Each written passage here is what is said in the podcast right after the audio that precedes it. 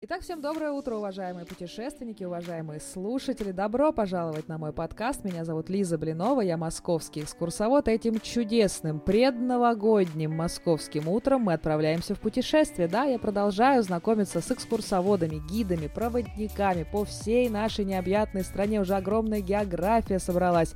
И снова к нам присоединяется настоящий русский север. Уникальный у меня сегодня гость из Архангельской области. Дарья Онегина у меня в гостях экскурсовод, вдохновитель э, команды гидов из проекта «Морожка на ножках». Представляете, даже такие есть интересные проекты. В общем, она у меня сегодня в гостях, и мы с ней блестяще сегодня э, пообщаемся. Дарья, добро пожаловать. Э, рада приветствовать на своем подкасте. Спасибо огромное, что вы все-таки нашли в своем таком плотном графике окошко, и мы сегодня с вами сможем пообщаться на такие э, профессиональные темы. Добро пожаловать! Доброе утро, Лиза! Доброе утро, страна! Большое спасибо за возможность поучаствовать в таком классном проекте, объединяющем гидов, объединяющем разные регионы нашей необъятной. Это большая честь и радость для меня. Какое замечательное у нас настроение, просто зажигательно. Действительно, улыбки не сходят с наших лиц, и действительно много вопросов к Архангельску накопилось. Долго я за вами, конечно, гонялась, да-да-да. Передаю лучи добра всем архангельским гидам. Но, тем не менее, здорово, что у нас удастся сегодня поговорить и про маршруты, про экскурсии, как прошел этот туристический сезон, готовитесь ли вы к новогодним праздникам, вообще бронировано, перебронировано. В общем, действительно, очень много вопросов. Готовы пообщаться? Конечно, всегда готовы.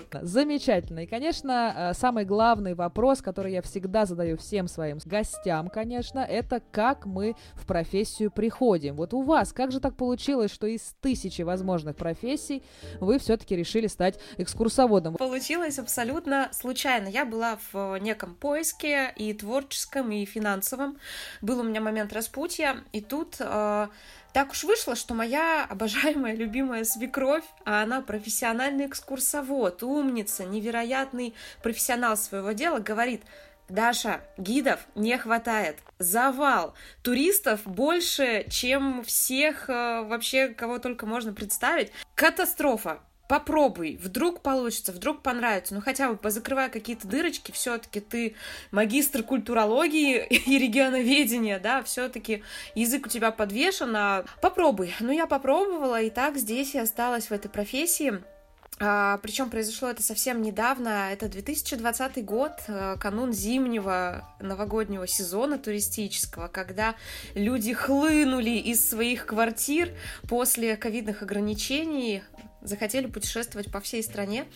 А, сезон был действительно горячим. А, в общем-то, много пришлось поработать. Сначала как гиду сопровождающему именно постепенно я начала вести экскурсии. Начала я работать в туристическом агентстве. Мне очень повезло. Я начала работать на крупнейшего туроператора по русскому северу, туркомпанию «Ветер перемен».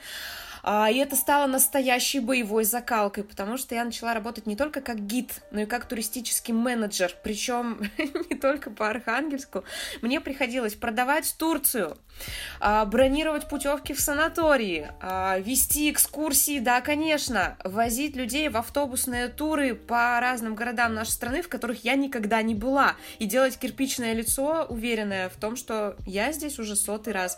Я все абсолютно знаю. В общем, это была настоящая классная туристическая школа, но очень быстро меня постигло семейное счастье.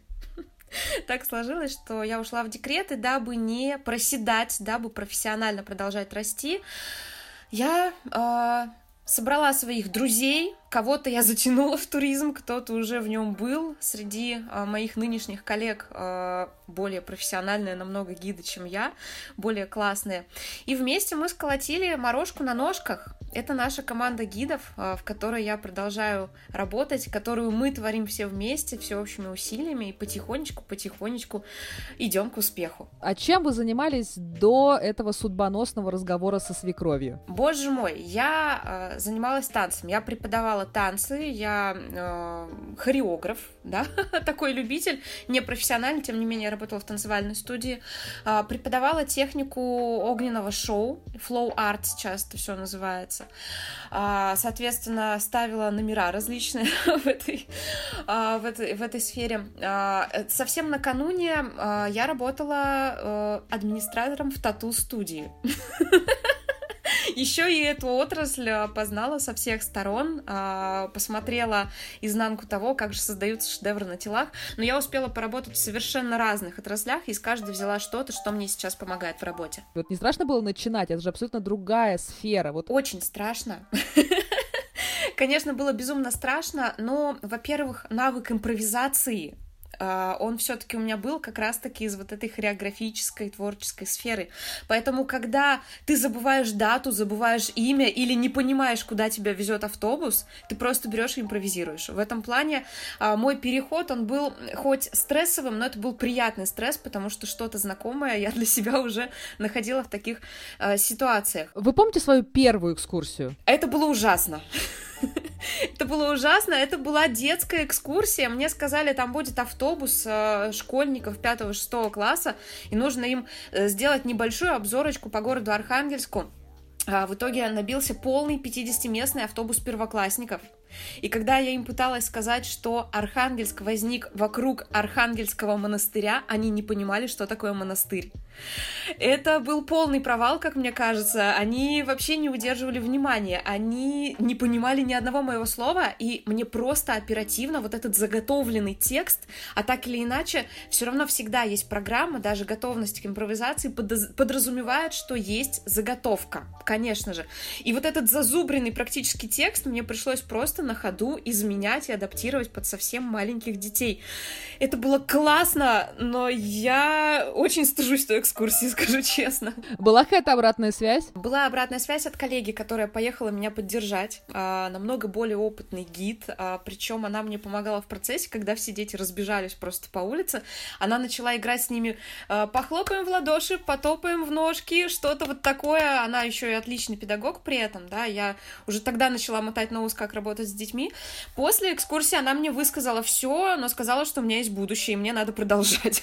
Обычно первые экскурсии ставят именно как-то э, с детьми, мол, они все стерпят и все поймут, но на самом деле это тоже большой труд, удержать внимание, работать с информацией. Вообще это ни, ни капельки не проще, чем первая экскурсия, если бы она была со взрослыми людьми, поэтому как-то так, да ладно, с детьми вроде как бы сойдет. Ну, в общем, странное такое решение для тех, кто назначает такие вот первые экскурсии. Слушайте, на самом деле очень интересно, как отреагировали ваши знакомые, когда вы так резко сменили свою э, деятельность. Вот были какие-то неожиданные реакции? Вот, мол, вы теперь экскурсовод. Были, а, но даже не потому, что я сменила резко деятельность. Это был достаточно плавный переход, то есть я сначала просто работала с группами, потом уже пришла на регулярную работу в турагентство, и так или иначе мое близкое окружение было в курсе моего вот этого профессионального пути. Реакция есть от людей э, менее близких, которые говорят, кто? Экскурсовод, в смысле, у нас в городе есть туристы. Это на самом деле парадокс, потому что гости, которые к нам приезжают, они восторгаются нашим краем,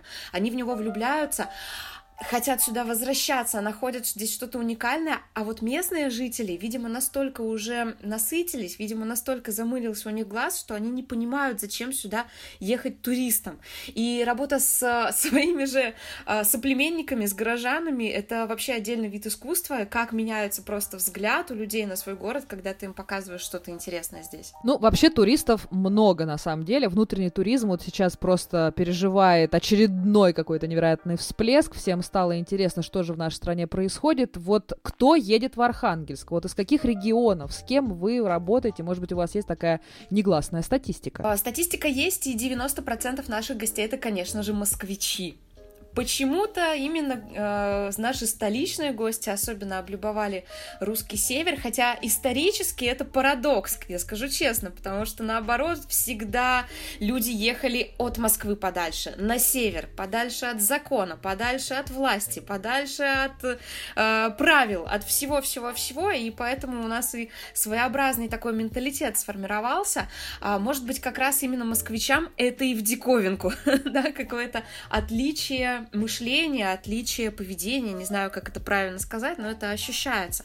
Санкт-Петербург, да, конечно, остальные города это примерно 3-5% э, приблизительно. Ну, собственно, уже все забронировано, то есть уже даже размещение каких-то экскурсоводов, э, каких-то интерактивных э, вещей. Можно что-то еще найти или уже все, поздно? Уже с конца октября нельзя. Конец октября, начало ноября — это примерно то время, когда заканчиваются гостиницы, гиды, когда заканчиваются свободные окошки в музеях, то есть все. Если вы хотите приехать в Архангельск, э, начинайте думать об этом летом, а реализовывать в начале осени. Вот мой совет. Ничего себе, ничего себе. Так это много работы, собственно, у вас, да? Много экскурсий, и, конечно, мы с вами плавно переходим к экскурсиям, которые можно э, проводить. Вот, собственно, какие есть в вашем конкретно арсенале, какие самые популярные, что чаще всего э, заказывают? Вот поподробнее об этом. Самая популярная экскурсия, конечно же, обзорная по Архангельску. Причем она вне сезонна. Есть э, деловой туризм, есть э, студенческий туризм, да, есть люди, которые просто приезжают к родственникам. Всегда, когда не хватает времени или не хватает ресурсов, или просто хочется заняться другими делами, но при этом познакомиться с культурой края, берут обзорную экскурсию. Это действительно универсальный вариант, чтобы не заморачиваться, не загружаться, но при этом познакомиться. Наш край очень богат природно. Например, у нас есть прекрасные пещеры Пинежского района. Это слоеные пироги из кристаллов, из ледяных сталактитов, сталагмитов, расположенные на замороженных реках, да, и летом в некоторые из них даже не пройти. Там обитают летучие мышки, там можно делать просто сказки, сказочные фотосессии, особенно в зимний период он прекрасен. Соседний наш город Северодвинск, военный городок, некогда закрытый, родина российской атомной подводной лодки. Все хотят попасть на подлодку, никому это не дано, скажу сразу, но посмотреть со стороны, подглядеть, посмотреть, опять же, со стороны на работу секретных заводов, а еще в специальных местах, узнать поподробнее о том, что же там происходит за этими стенами, тоже очень рекомендую. Ну и, конечно же, в самом городе выйти на Белое море. Это тот город, где бабушки сидят на скамеечках, э, грызут семечки, обсуждают соседей прямо с видом на море. Это прекрасно, всем нужно обязательно посмотреть. Конечно же, э, наш музей э, деревянного зодчества Малые Карелы – это огромный парк, а, огромная площадь, 140 гектар с старинными деревянными постройками. Не новострой, абсолютно аутентичные, абсолютно настоящие дома, в которых жили люди, бани, в которых мылись люди, амбары, в которых люди травили мышей и хранили зерно. Это то, что действительно стоит увидеть. Это самый крупный парк в нашей стране. Находится он у нас. Ну и, конечно же, небезызвестный Михаил Ломоносов родился в нашей области также очень популярный маршрут на его родину. Причем очень многие люди думают, что родина Ломоносова — это село Холмогоры. Вот есть прямо такая логическая какая-то ассоциация. Это не совсем так, потому что родился он в селе Меньшанинское на Курострове. То есть мы не едем в Холмогоры, мы доезжаем до Холмогор, а потом на водной либо на ледовой переправе переправляемся на остров и еще рискуем оттуда не, выездить, не выехать, если мы вдруг опоздаем. Тоже целое приключение, которое надо посмотреть. Ну и сама по себе старинная деревня, наследие нашего великого земляка и то, что сейчас там делают энтузиасты. Поднимают старинные здания, старинные э, суда, лодки мастерят э, в в музее Ровдина гора, тоже очень рекомендую его посетить там же. Вот это, наверное, самые популярные маршруты. Ну, есть еще, конечно, какие-то мелкие, более специализированные, узкие. Вообще мы всегда стараемся подстроиться под пожелания наших гостей, потому что кому-то хочется диковинки. Но мы это можем. Мы можем это подарить. Слушайте, вот вы очень много говорите про какие-то особенности северных э, людей, да, вообще архангельчан. Нет, архангел... Архангелогородцев. Архангелогородцев. Прекрасное такое многоступенчатое слово. А в чем, собственно, разница? Вот от москвичей. Вот, вот чем они отличаются? Может быть, поведением, может быть, какими-то словечками своими. Вот наблюдали вы какие-то такие э, заметные отличия? А, самый яркий такой последний момент, актуалочка, да, буду так говорить. А, идем с гостями, я говорю, вот давайте я подверюсь по времени. И они, что, простите, сделаете? Подверюсь по времени.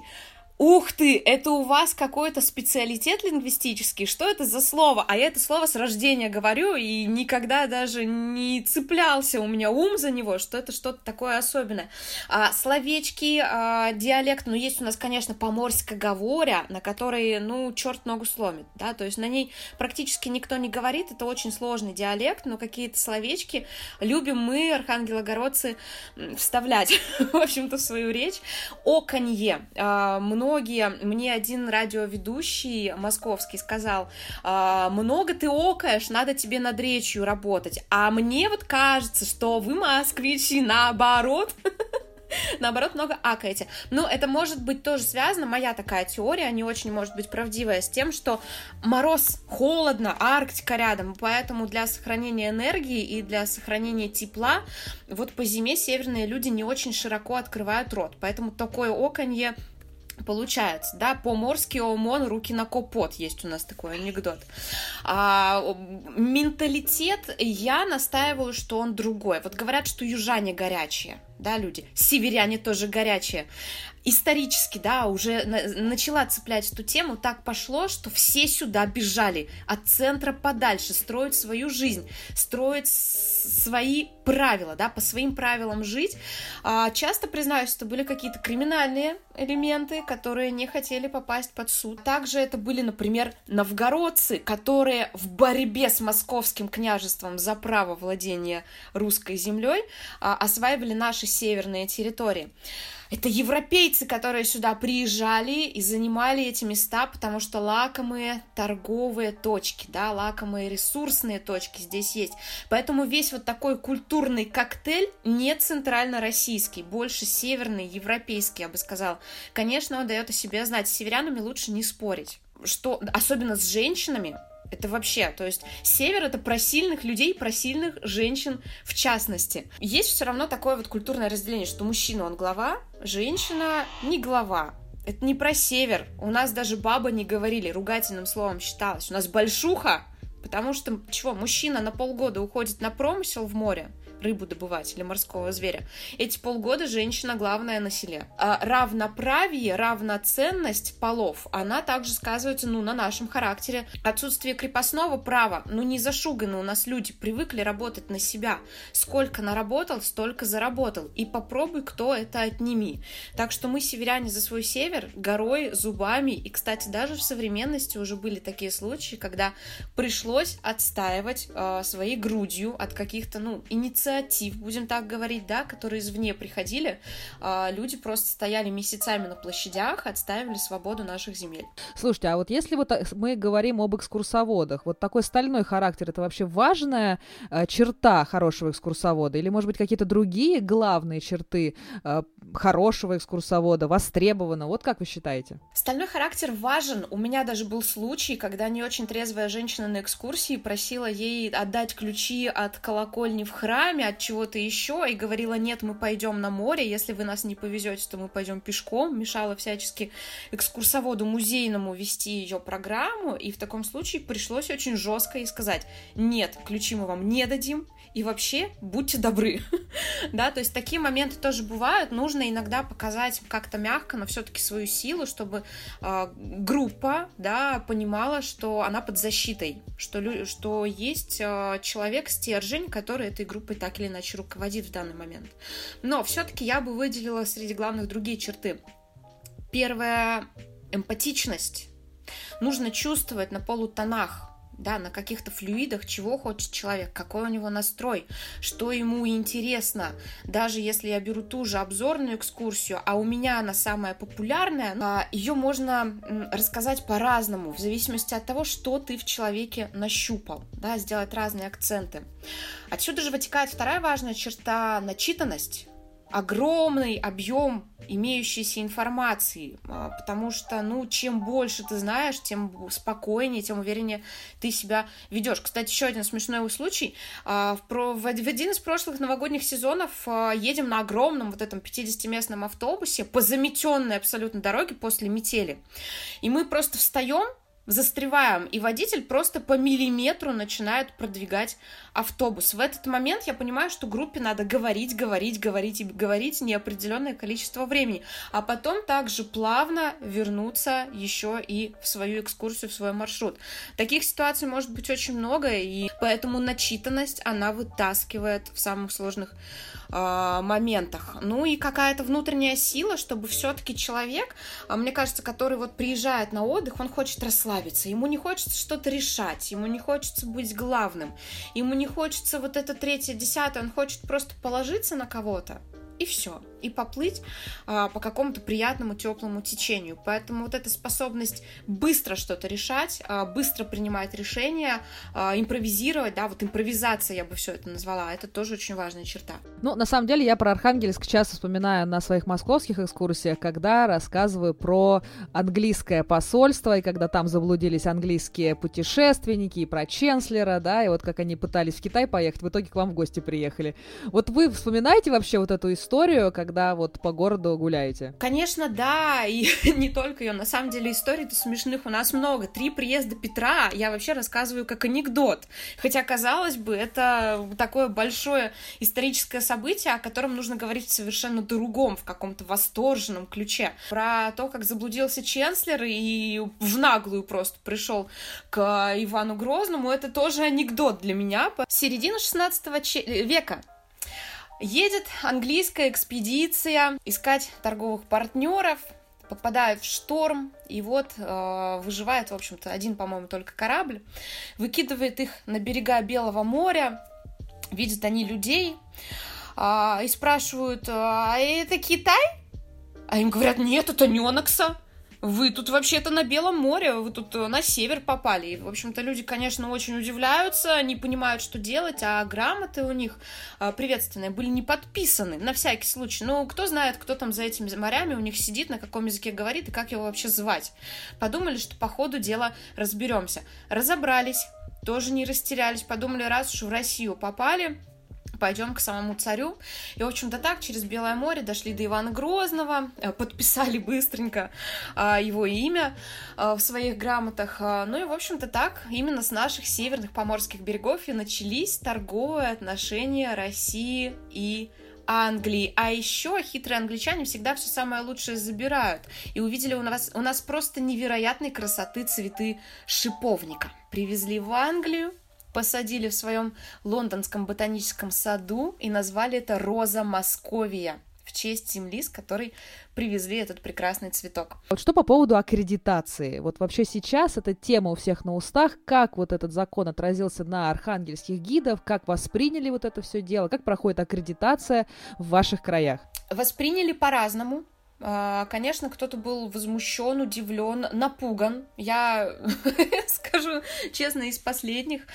А, Мое отношение к аккредитации я абсолютно не против. Я считаю, что это вещь нужная. Более того, я первая в нашем городе а, получила сертификат в первой волне, и под номером один я сдавала экзамен. Так уж получилось, что я первый аттестованный архангельский гид. Проходит все вообще в такой достаточно напряженной атмосфере. Я помню, что у нас членов принимающей комиссии было в несколько раз больше, чем сдающих. И, может быть, то ли потому, что я пошла первая сдаваться, то ли э, еще по какой причине, но на меня накинулись все. Мой ответ был далек от идеала, потому что вот этот страх, напряжение, ну вот как это все бывает, много оправданий можно найти, тем не менее я аттестовалась успешно. А, и знаю, что в следующих потоках как-то а, была не такая напряженная атмосфера. А, технически проходит, ну, примерно как везде. То есть есть теоретическая тестовая часть, есть часть практическая, где ты тянешь билет, тебе выпадает несколько объектов для рассказа и показа, ты выбираешь один из них и сдаешь его комиссии. Причем я знаю, что в каких-то городах соискатели приезжают на объект, непосредственно у нас все это проходит в кабинетном варианте. А почему по-разному восприняли? Ну, наверное, все новые инициативы, э, которые связаны с какими-то заморочками, да, они не сразу встречаются тепло. Понятно, что есть э, шероховатости в исполнении, особенно в первый поток, он был э, тестовым. Понятно, что организаторы, и надо отметить, в Архангельске весьма неплохо был, был организован экзамен. То есть у нас было все четко, у нас была прекраснейшая наша куратор, которая отвечала на все наши вопросы, сопровождала, поддерживала, и вообще это была наша фея экзаменационная. У нас была очень достойная э, комиссия из, на самом деле, уважаемых людей, которые, ну, ты понимаешь, что действительно они будут объективны и справедливы. Поэтому в нашем городе я считаю, что организация экзамена была неплохой, но, тем не менее, это все равно это бумажные какие-то вопросы, да, бюрократические. А, это вопрос, а зачем это надо? Главный вопрос, а как это будут проверять? До сих пор актуальный, никто не понимает толком, но в моем понимании это для очищения собственной совести. Вот ты гид, ты аттестован, к тебе никаких вопросов. Кстати говоря, с необходимостью иметь аттестат мы уже сталкивались, когда работали по крупной федеральной программе. Одним из требований было э, наличие аттестата у гида да, то есть в таких э, форматах действительно это может пригодиться. Почему нет, если это твоя работа, и ты в себе уверен? Практически теми же словами вы говорите, Дарья, что и предыдущий мой гость, экскурсовод из Воронежа, который, собственно, тоже участвует в различных федеральных проектах, и чтобы там, собственно, участвовать, нужно пройти вот эту аккредитацию по новому вот этому алгоритму. В общем, если хочешь этот федеральный проект себе в портфолио, придется, значит, смириться с этими а, препонами бюрократическими. В общем, постепенно все всех это в любом случае э, ждет, но на самом деле вопросов-то, например, к южным регионам тоже очень много. Там вообще каждый таксист-гид 100 метров от моря, мамой клянусь. Мне кажется, надо по поводу безопасности, по поводу там транспортных перевозок, там вопросики некоторые задавать, потому что, мне кажется, центральные регионы России, вот у нас вот как бы нормально с этим, более-менее, но тем не менее, как бы это, конечно, неизбежно. Зачем ехать в Архангельск? Вот почему нужно бросить все, и отправиться к вам. Потому что вы взглянете по-другому не только на якобы провинцию, а люди, которые от нас уезжают влюбленными, очарованными, они говорят, вы не провинция, вы пуп мифического мира, вы сказка. А вы по-другому взглянете на свой дом, на свой город, потому что вы увидите здесь э, действительно что-то дикое, что-то, э, что вы не так себе представляли. Для каждого это будет что-то свое, но я еще не встречала ни одного гостя, который бы уехал с неперевернутым сознанием.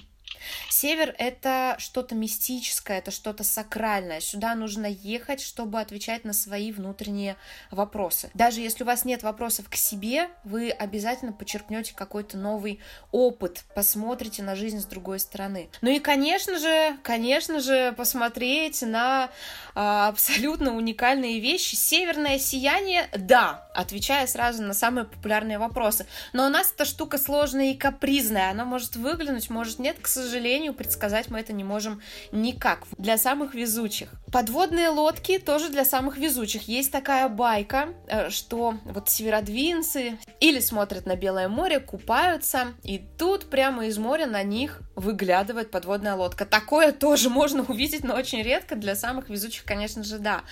Обогатить свой а, исторический, культурный набор да, знаний, навыков, попробовать самые вкусные рыбные блюда – убедиться, что русский север абсолютно отличается от центральной России в европейскую сторону. То есть это как побывать и в Европе, и в деревенской такой северной глубинке одновременно. Вот это все про нас, про Архангельск.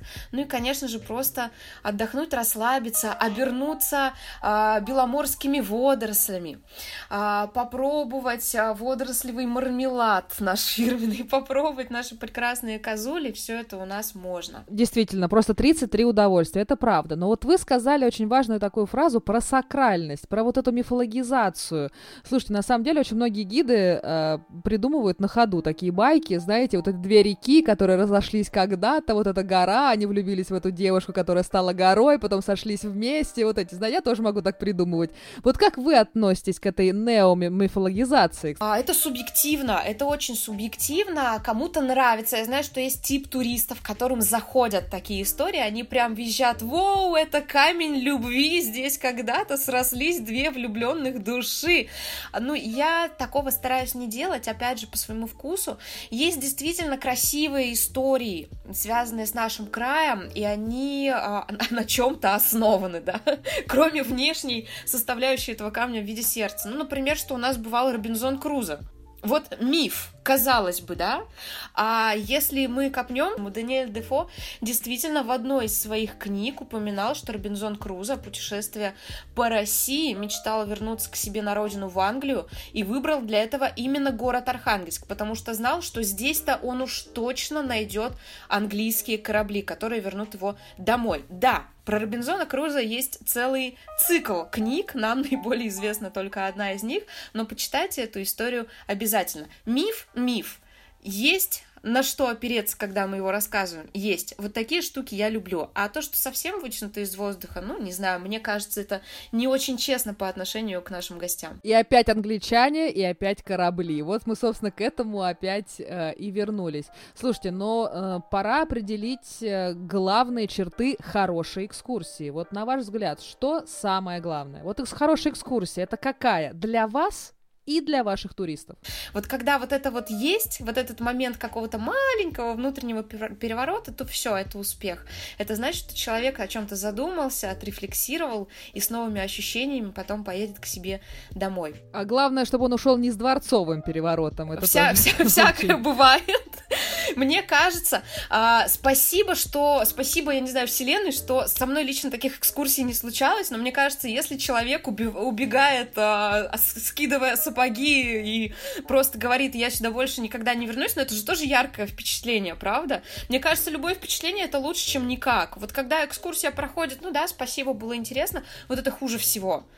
Потому что, когда вам говорят, я в жизни больше не сунусь в Архангельск, там и начинается вот это возмущение на 20 минут да? Это же сколько у человека вызвало эмоций. Туристы бывают очень разные, бабы-йоги есть везде, мы с ними тоже работаем практически каждый день, которая записывает все твои слова, потом говорит, здесь было не совсем верно, знаете, я тут прочитала 10 минут назад, загуглила, было здесь там какой-то другой э, факт. Такие тоже есть, а коллеги, вот просто ставьте э, огонечки под этим постом, если у вас такие были в ваших экскурсионных группах, и я думаю, что каждый с этим по-любому э, сталкивался. Но во время своего экскурсионного рассказа, о ком вы вспоминаете чаще всего? Вот есть какая-то вдохновляющая какая-то личность, которая вот чаще всего мелькает в вашем экскурсионном рассказе. Вот расскажите поподробнее. А вы знаете, чаще или не чаще, но так или иначе я очень люблю рассказывать о судьбе Екатерины Плотниковой.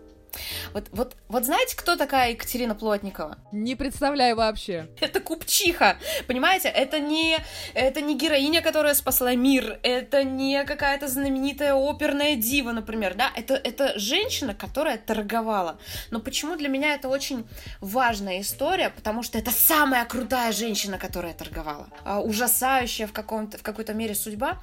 А, немножко предисловие, да, почему именно ее судьбу я всегда описываю своим гостям.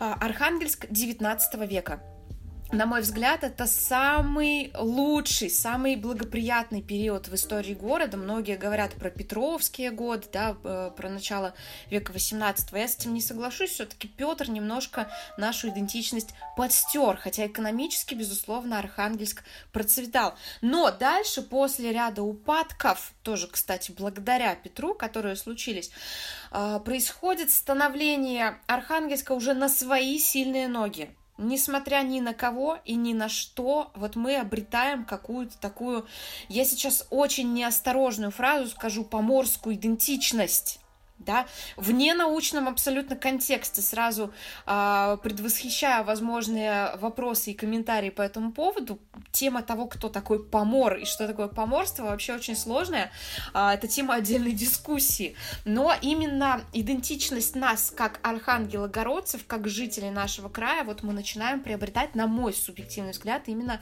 в 19 веке. Что такое Архангельск 19 века? Обилие кораблей торговых, иностранцев, немцы, англичане, голландцы, все сюда едут поторговать. Многие здесь остаются, потому что хорошо. Ну, это же калиточки, это же наше поморское северное пиво. Кстати, многие удивляются, пиво действительно наш традиционный напиток, и в Архангельске есть одни из лучших пивоварен в нашей стране. Это же роскошный гостиный двор, который еще в 17 веке обладал центральным отоплением и туалетом. И, в общем-то, продолжает в маленькой, пускай своей части, но функционировать и в 19 веке. Это огромное количество э, торговых, культурных, э, всяких разных просто предпосылок, чтобы здесь просто остаться и больше никуда никогда не уезжать. Прежде всего, в портовом городе, конечно, процветает торговля. И вот город разбит на три торговые гильдии. Третья гильдия – это мелкие э, купцы, то да сё, хозяйственные принадлежности, э, какие-то, может быть, зерно, да, там какая-то мелочевка, которая, ну, то есть, как бы мы сейчас сказали, малое предпринимательство. Вторая гильдия – это игроки покрупнее, а вот Первая гильдия это самые богатые люди Архангельска. Да, это самые серьезные купцы, без которых не решается ни один городской вопрос, которые не владеют каким-то конкретным бизнесом, буду так современным языком выражаться, а они владельцы заводов, газет, пароходов, всего. Да, то есть у них есть доли везде, везде, везде, они весь а, финансовый поток в Архангельске контролируют. Так вот, а, в третьей гильдии а, были две семьи, которые торговали хлебом, казалось бы, да, Плотниковых и Шангаревых. Они объединяют свои активы, женят детей и постепенно выходят на уровень набережной. То есть по набережной, по нашей тогда центральной главной улице стояли дома только самых крутых бизнесменов, только самых богатых людей. И вот становится э, эта семья переходит в первую гильдию, становится одна одной из самых влиятельных, зажиточных. И руководит этой семьей с какого-то момента как раз Екатерина Плотникова. Почему женщина, вы спросите, да, ну, про женщин, про хватку, да, силу женщины поморской я уже вам рассказала. Но происходит еще одно горькое событие. Все мужчины в этой семье умирают. У всех мужчин в этом роду трагичная судьба что у отцов, про отцов, что у сына самого Екатерины Плотниковой, забегая вперед, он был расстрелян уже потом советской властью за поддержку, опять же, архангельских, архангельского купечества. И так получается, что Екатерина сама на себе тащит всю вот эту огромную ответственность купца первой гильдии. А чем они в основном занимались? Они покупали дома в центре города и сдавали их в аренду под торговые складские помещения. Очень прибыльный, но очень тяжелый, очень затратный бизнес. Конечно же, имели доли в разных других делах, а, непосредственно относились к торговле, потому что особняк Екатерины Плотниковой это одно из самых красивых сейчас зданий в центре Архангельска. Если мы на него посмотрим, то весь первый этаж а, похож, например, на питерский гостиный двор. Там везде шла торговля. Жили только на втором этаже. На первом этаже распахивались ворота, ставились лавки и, в общем-то, торговали всем, чем только можно. Ни одного лишнего сантиметра в доме купчихи. Представляете, да, насколько можно было, нужно было отдаваться своему делу.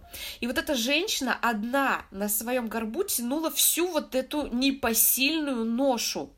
Плюс есть такой миф, да, есть такая версия, что она была монахиней в тайном постриге, потому что очень много своих средств она отдавала на благотворительность, причем поддерживала именно архангельские и холмогорские храмы. Они, в общем-то, существовали, ну, вплоть до советского времени за ее счет на ее средства. Поэтому для меня вот эта личность, она, во-первых, очень широко раскрывает историю самого города, понимание того, кто же вообще проживал в городе в это время, как жили эти люди, чем они жили.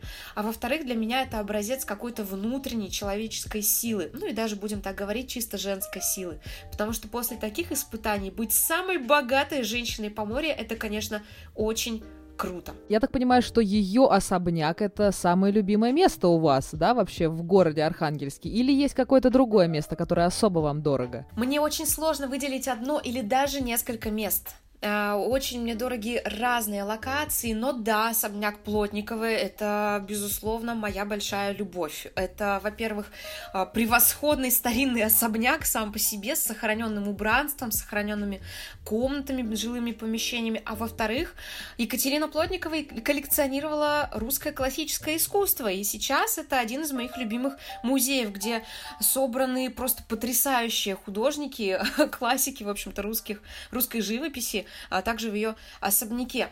А, из любимых мест а, я вот сейчас скажу очень интересную вещь. Я обожаю нашу высотку. А высотка, вот чтобы вы понимали, это самое высокое здание в Архангельске, аж 24 этажа. да, москвичи сейчас посмеются в этот момент. Это внегласный символ нашего города. Я очень люблю ее чисто визуально. В 80-е годы был построен вот такой прямоугольный 24-этажный брусочек. Казалось бы, чего здесь такого? А для меня вот это вот то, что прямо ассоциируется с нашим городом. И когда люди просят показать вот в каких-то других городах, покажите фотографии Архангельска. Вот что вообще где? Я обязательно эту высотку отмечаю. Ну, в общем-то, авторы нашей сувенирной, например, продукции тоже очень ее любят. Вообще нестандартный ответ на вопрос про любимое место, тем не менее. Наша набережная, она большая, вообще весь город, он похож на полумесяц, он очень узенький и протянут далеко-далеко вдоль реки. Но опять же, портовый город исторически так сложилось. И вот наша бескрайняя набережная, я ее люблю очень нежно, потому что для меня это место и уединенных мыслей, это место встречи с друзьями, это место самых сокровенных разговоров с моими близкими, да, то есть это, это место, где я гуляю со своим сыном, в конце концов, где он сделал первые свои шаги, и поэтому, несмотря на то, что это очень такая протяженная локация, она и для меня очень важна, и исторически это самое насыщенное место. 60% обзорной экскурсии проходит по набережной. И только потом мы уже смотрим две-три улочки в центральной части города. Ну, так уж устроен наш город. Как говорят э, в Петербурге, так исторически сложилось. Это, это правда, действительно. Все самое интересное на набережной, всегда река в городе, она придает какой-то невероятный шарм любой вообще застройки. Всегда очень приятно на набережной находиться. Слушайте, ну на самом деле это невероятно интересно. Прекрасный регион, чудесный разговор у нас сегодня с вами получился. Спасибо огромное, Дарья, за такую содержательную беседу. Я желаю вам огромного количества туристов, э, прекрасного настроения, теплых ног, светлой головы, чтобы много-много много было туристов и маршрутов. И до новых встреч! Спасибо, всего хорошего, до встречи в Архангельске!